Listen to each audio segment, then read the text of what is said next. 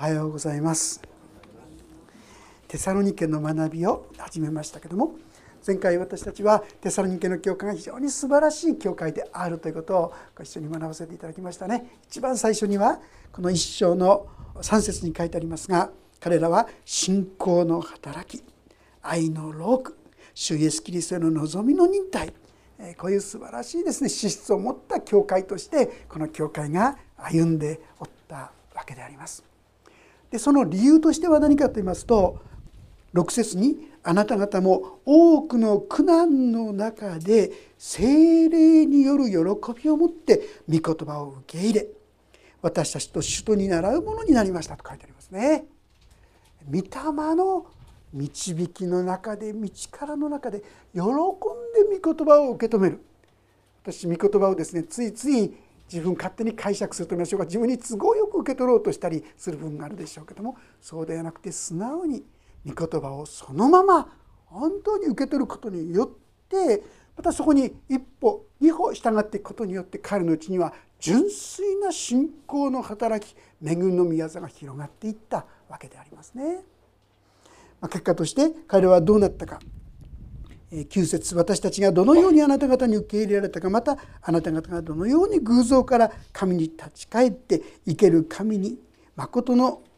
神に仕えるようになりまた神が死者の中からよみがえらせてくださった御子すなわちやがて来る御怒りから私たちを救い出してくださったイエス・キリストがこれらの町の望むようになったかそれらのことは他の人々が言い広めているのです。彼らの信仰がですね本当に周りの国人々の中にマケドニアとアカエの全土にあの教会はあそこでは本当に生きた神様の技が働きがなされているんだよそういう教会としてこのテサニンケの教会がこの歩んでおったそのことを一生でですね学ばせていただいたわけであります。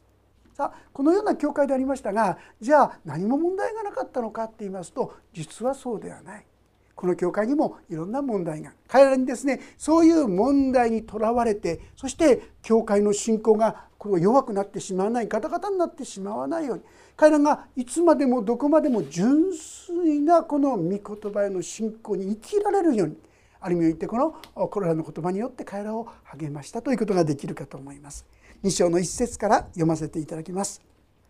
兄弟たちあなた方が知っている通り私たちがあなた方のところに行ったことは無駄ではありませんでした。ご承知のように私たちはまずピリピで苦しみに遭い恥ずかしみを受けたのですが私の神によって激しい苦闘の中でも大胆に神の福音をあなた方に語りました。私の勧めは迷いや不純な心から出ているものではなく騙し事でもありません。まあ、この彼らパウロたちがですね福音を伝えた経緯を少し思い出させたわけですね。それは彼らはもともとアジアで福音を伝えようとしておった。トルコの地方でですね今の伝えようとしたんですが神様からそうじゃなくてあのヨーロッパに向かいなさい。幻を見てそうしてパウロはですねヨーロッパに足を踏み入れたんですね。そしてまず伝えたのがピリピという町、まあ、そこにはまだ教会もできてない時でしたけども川のそばでですね彼のとこに行った時にそこに紫布の商人ルデアっていう人がいたんですね。彼女の心はそこで開かれてそしてパウロたちの言うことを素直に受け止めた。そして一家が救われたことが記されましたね。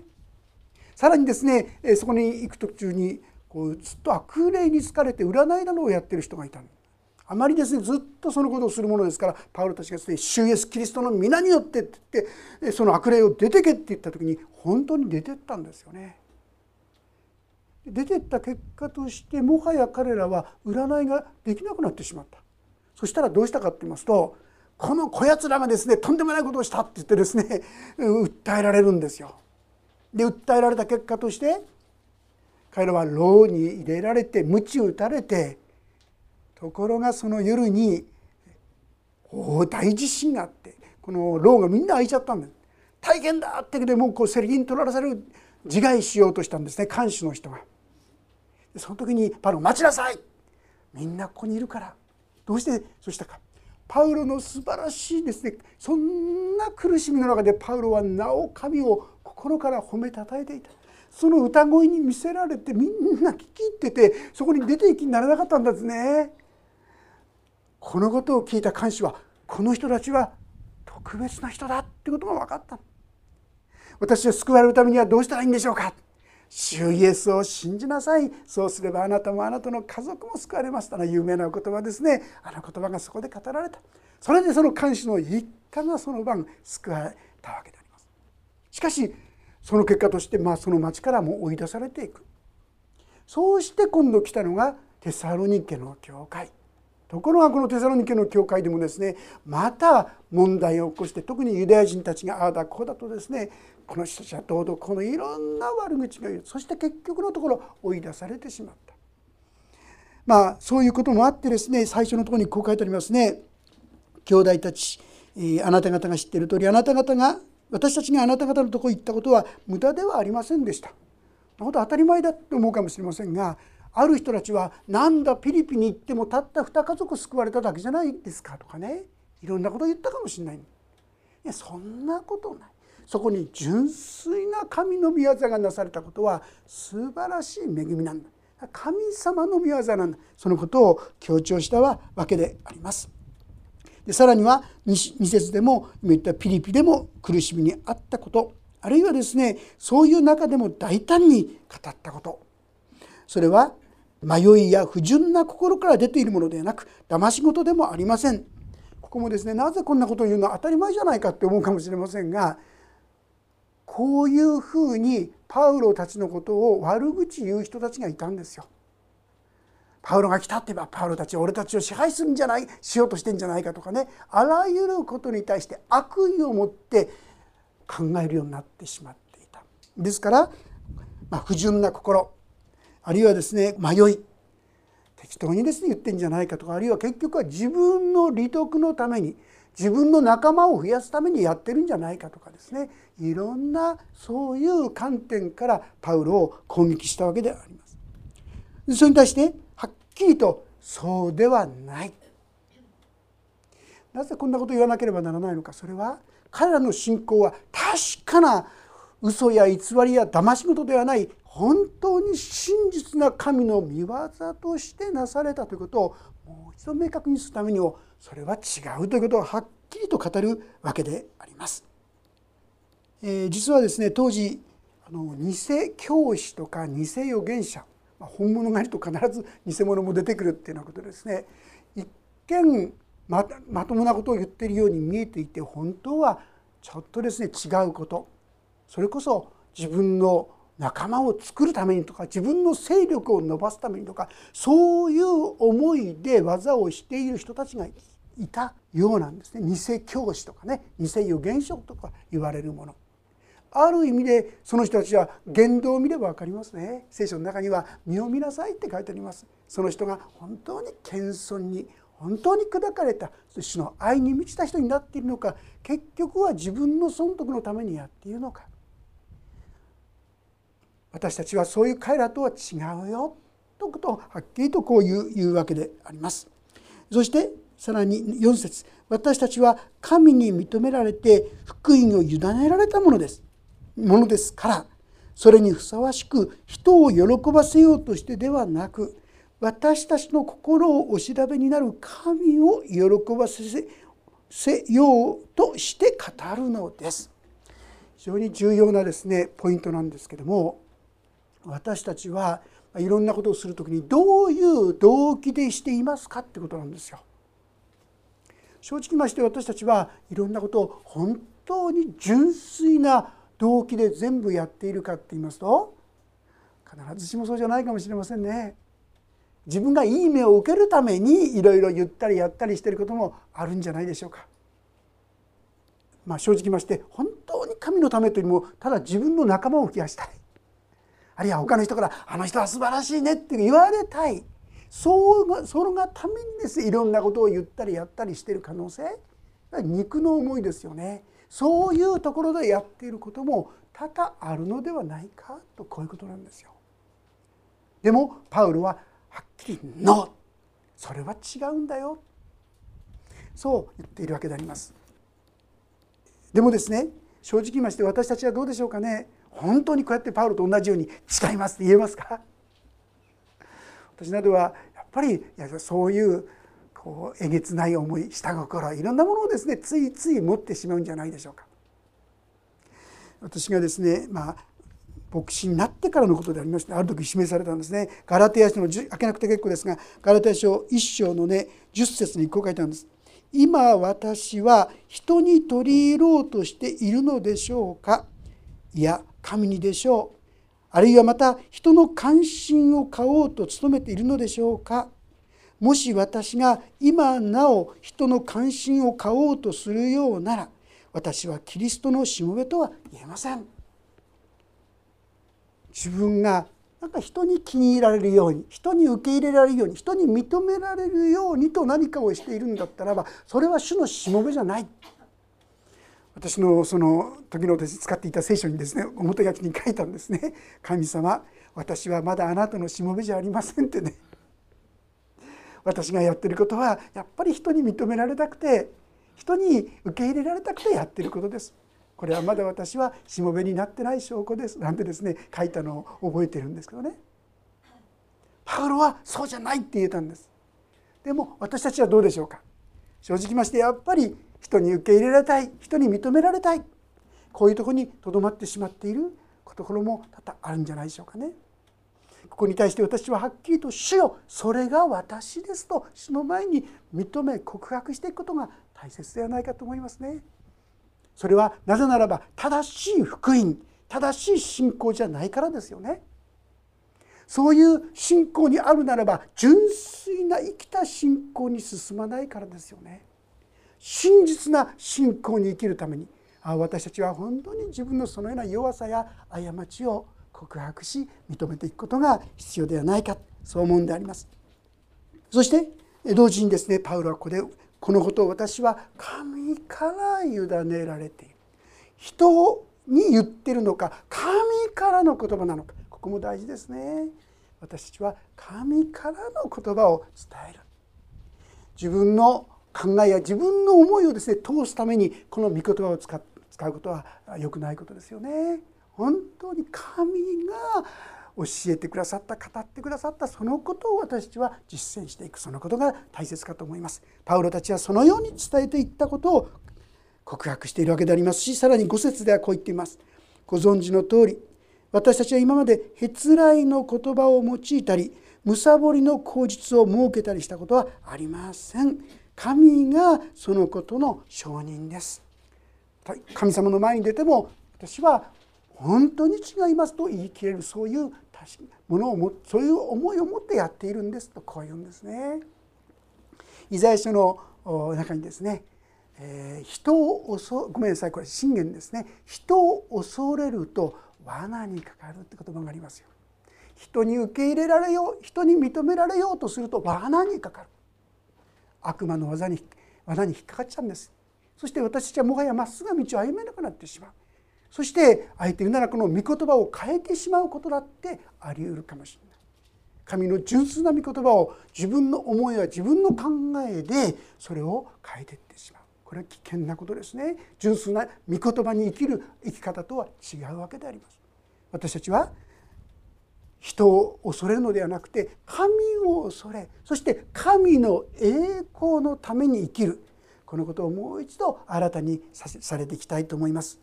第一コリントの手紙10章というところをちょっと開けてみましょうか。第一コリント人への手紙の10章ページが第3版で332ページ第2版で303ページか4ページになりますがコリントの手紙第110章の31節、えー、もし開けられたらご一緒に読んでみたいと思います。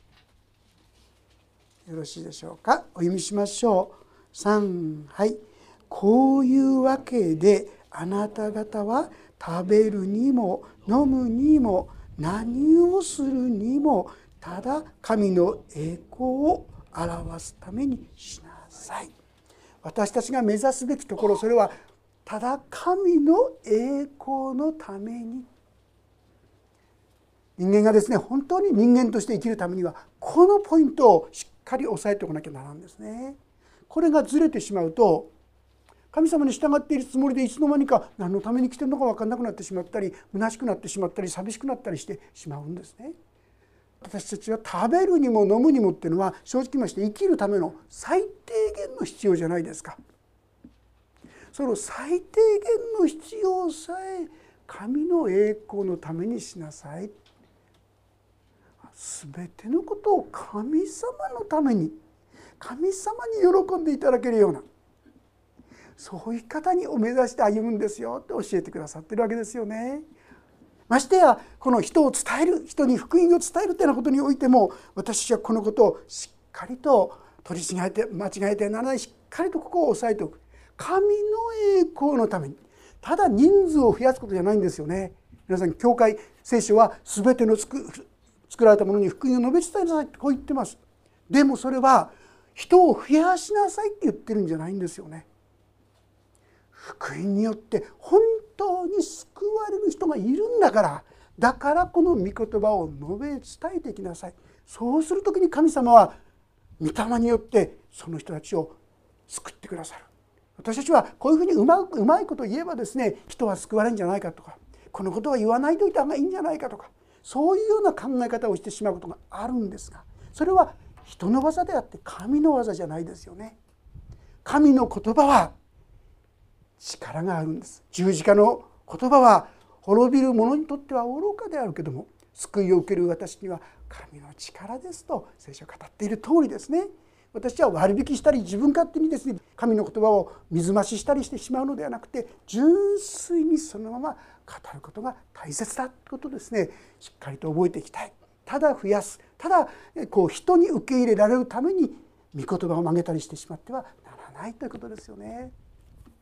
前の教会の時のことなんですけどね夏にアメリカからの宣教師短期宣教師来ていただいてですね英会話のクラス開く時があったんですがその来られた方がですねこんなこと言ってたんですね、まメッセージ終わった後に誰かがこう通訳してくださったと思うんですけどもその時にですね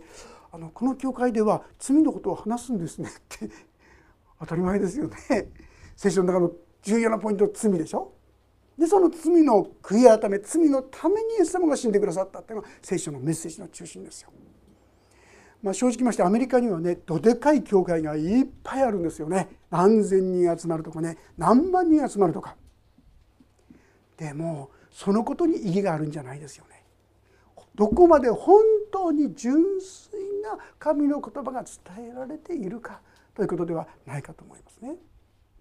正直ましてその方の話ですよその方が言った話では、まあ、その人が経験したところにおいてはってことだと思うんですがアメリカではですね今もうあんまり罪のことは言わないんだって言うんですね礼拝の中で。あんまり聞きやすくないでしょ？罪って。なんかグサグサってね裁かれるみたくてね聞きたくないって気持ちがありますからもうアメリカであんまり喋らなくなってきてる。でも聖書はどうでしょうか？はっきり罪の悔い改めですよね。そこに十字架の力救いの宮座の根源があるわけですよ。そこを語ることを割引してしまう。私たちも自分の罪に直面するのは嫌です。でもその罪の悔い改めた時に天よりの麗しいこの慰めと励ましと癒しの恵みを味わっていく。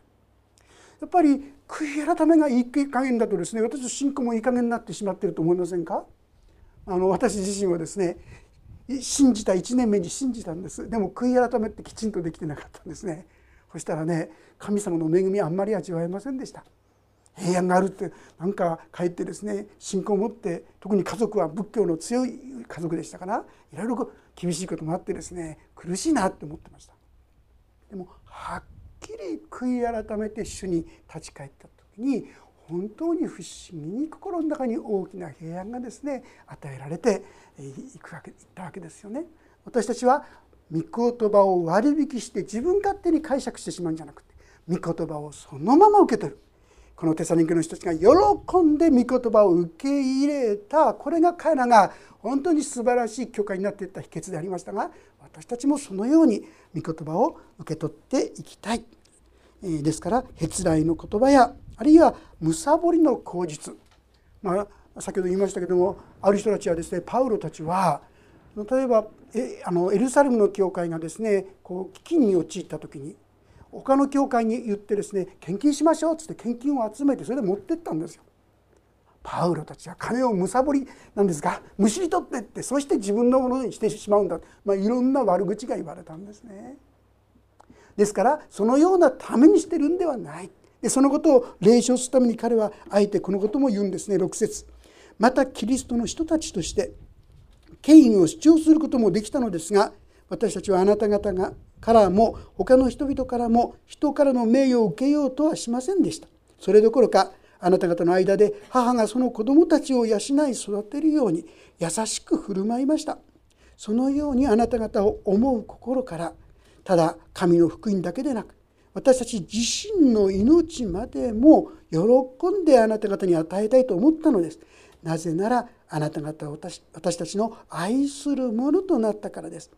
兄弟たちあなた方は私の労苦と苦闘と覚えているでしょう。私たちはあなた方の誰にも負担をかけまいとして昼も夜も働きながら神の福音をあなた方に述べ伝えました。まあ、あの聖書の中にですね働き人は福音の身によって支えられるべきだって書いたんですよね。働いている牛に靴をかけてはならないっていう言葉が書いてあるんですがこれは当然主の働き人はそのここから出てくるものによって支えられるべきだってこういうことを聖書教えているんです。ですから当然のようにパウロはその福音の身によっていろんな献金そういったものによって支えられる権利があった。まして人でありますしこれらの教会を作ったのは彼ですからそういう権威があったんですけどもパウロはあえて彼らの献金で支えられるということを拒んだんですよね。で自分の労苦手の労苦で働いてそのことをした。どうして？それは彼らが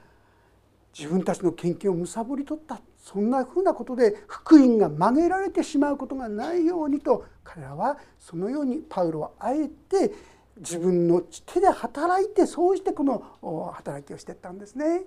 でもそういうことも心配ないところから送られてきた時は喜んでそれを受け取るんですね感謝してね。でもそういう間違えられる時にはあえてそういったものを拒むような本当にこれはお金が欲しいからじゃない神様の恵みを伝える。そのために今そして一人でも多くの人が救われてほしい。この神様の愛を知ってほしい。だからこうして伝えているんだ。この言葉がですねまさに人々に届くようにこのことをパウロはしたんだということを言っているわけであります。そして親がですね子供ここにありますように母がその子供と養い育てるように優しく振る舞った。本当にパウロはそのようにあなた方にしたでしょうとこういうわけであります。そしてそのことはですねさらにこう説明します。10節以降でありますがまた信者であるあなた方に対してあなた方が経験に正しくまた責められるところがないように振る舞ったことはあなた方が証しし神も証ししてくださることです。またご承知のように私たちは父がその子供たちに対してするようにあなた方一人一人ご自分の御国と栄光とに召してくださる神にふさわしく歩むように勧めをし慰めを与え厳かに命じましたパウロがなぜそのような生き方をしたのかそれはこの福音を知りこの福音によって救われたあなた方もまたその生き方に倣うものとなるためだ。パウロこの教会の創設者にとってですね一番大切なことといいますか気になることは何かその教会がいつまでも純粋に神を愛し神に仕える教会になってくれるかなということですよね。それが消えてなくなってしまったら本当に悲しいことですよね。だからこそ今は非常にみんなの証しをしている素晴らしい教会となっているこのテサロニケの教会だけども正直ましていつまでもこれが続くとは限らない。聖書の中に出てくる黙示書に出てくる7つの教会っていうのはみんな消えちゃってるんです今はね。本当に私は注意しなければこれらのことをきちっとしていかなければ本当に教会の土台が揺るがされてしまうかもしれない。だからあなた方も本当に誠実に真実にこの生き方を貫いてほしいだからこそ私もこういう生き方をしたんだとこう言ってるわけであります。さあ私たちは今日ここから何を学ばせていただくことが大切できるでしょうか。まず第一はこの福音の言葉。これはあくまでも純粋に受け取っていくべきだ。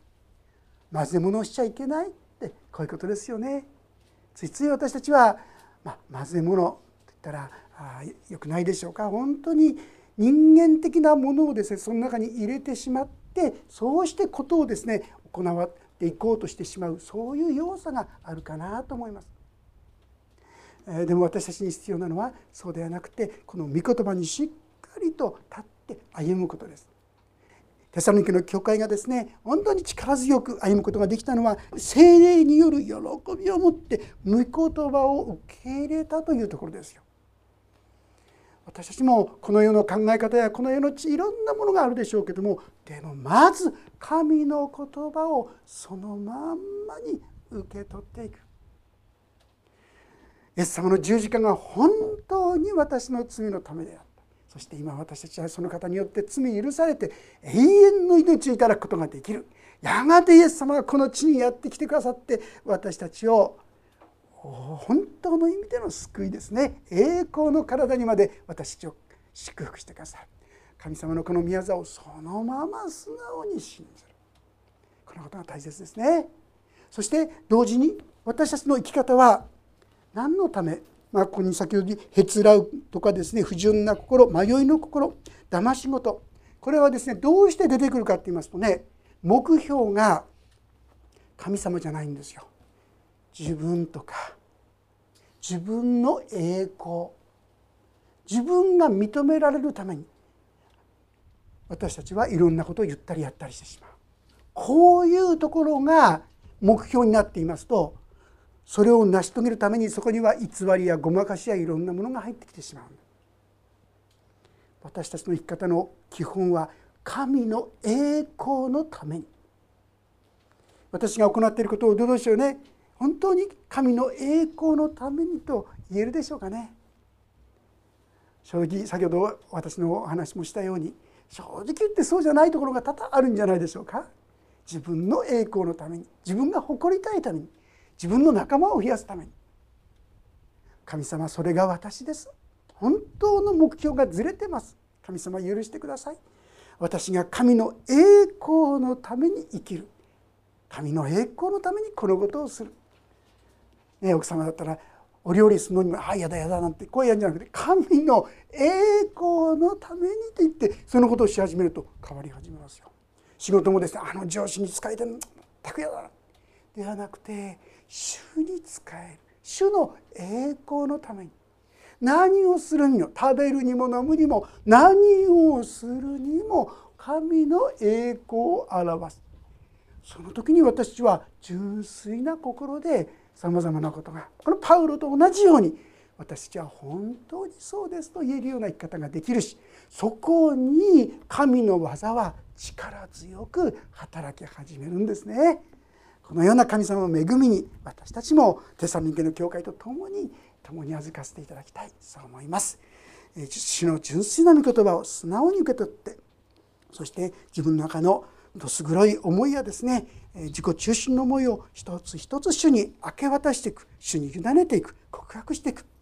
そして主の許しと清めをいただいてそこから変えられていきたいと思います先ほど私はですね先ほど言いましたね神様私はあなたのしもべとは言えませんってそれを書いてからいつの間にか私の心の中に本当に主のためにという思いが少しずつ少しずつ出てきたこと思うんですね。何をするにもいろいろ入るけどでも根本的にはこれやっぱり主のためだよねって心から言える心に変わっていったのはやっぱり告白してからなんですよ。